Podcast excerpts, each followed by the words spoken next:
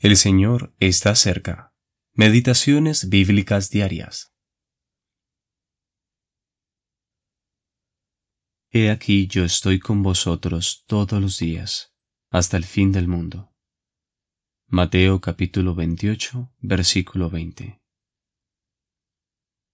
Alzando ellos los ojos, a nadie vieron, sino a Jesús solo. Mateo capítulo 17, versículo 8 ver a Jesús solo.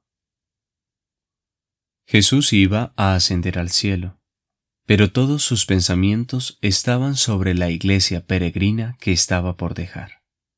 Él parece decir, voy a la presencia de mi Padre en el cielo, pero estaré siempre con ustedes. Juan, el apóstol que se había recostado sobre su pecho, dijo con énfasis con relación al Señor ausente, nuestra comunión verdaderamente es con Jesucristo. Primera de Juan, capítulo 1, versículo 3. En medio de todas las cosas efímeras que hay en este mundo, qué tranquilizador saber que el Salvador está siempre con nosotros.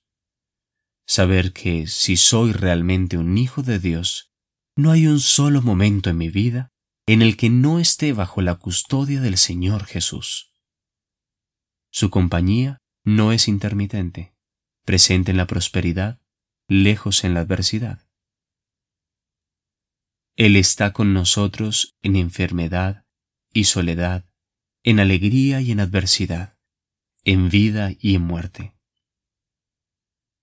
¿Te encuentras afligido y tentado?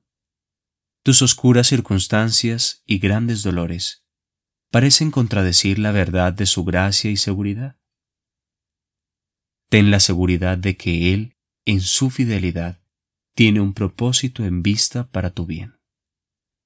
Quitando tus apreciados apoyos y refugios, Él podrá desplegar mucho más de su propia ternura. En medio del naufragio y ruina de los gozos terrenales que, quizás, la tumba ha quitado de tu vista, aún hay uno muy cercano, querido y tierno, que quiere que digas de Él, el Señor vive Bendita sea mi roca, y ensalzado sea el Dios de mi salvación. Salmo 18, versículo 46, versión Nueva Biblia de las Américas. El creyente puede exclamar, A Dios gracias, el cual nos lleva siempre en triunfo en Cristo Jesús. Segunda de Corintios capítulo 2, versículo 14.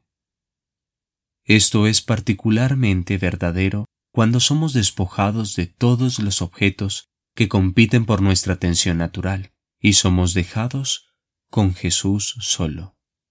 Mateo capítulo 17 versículo 8.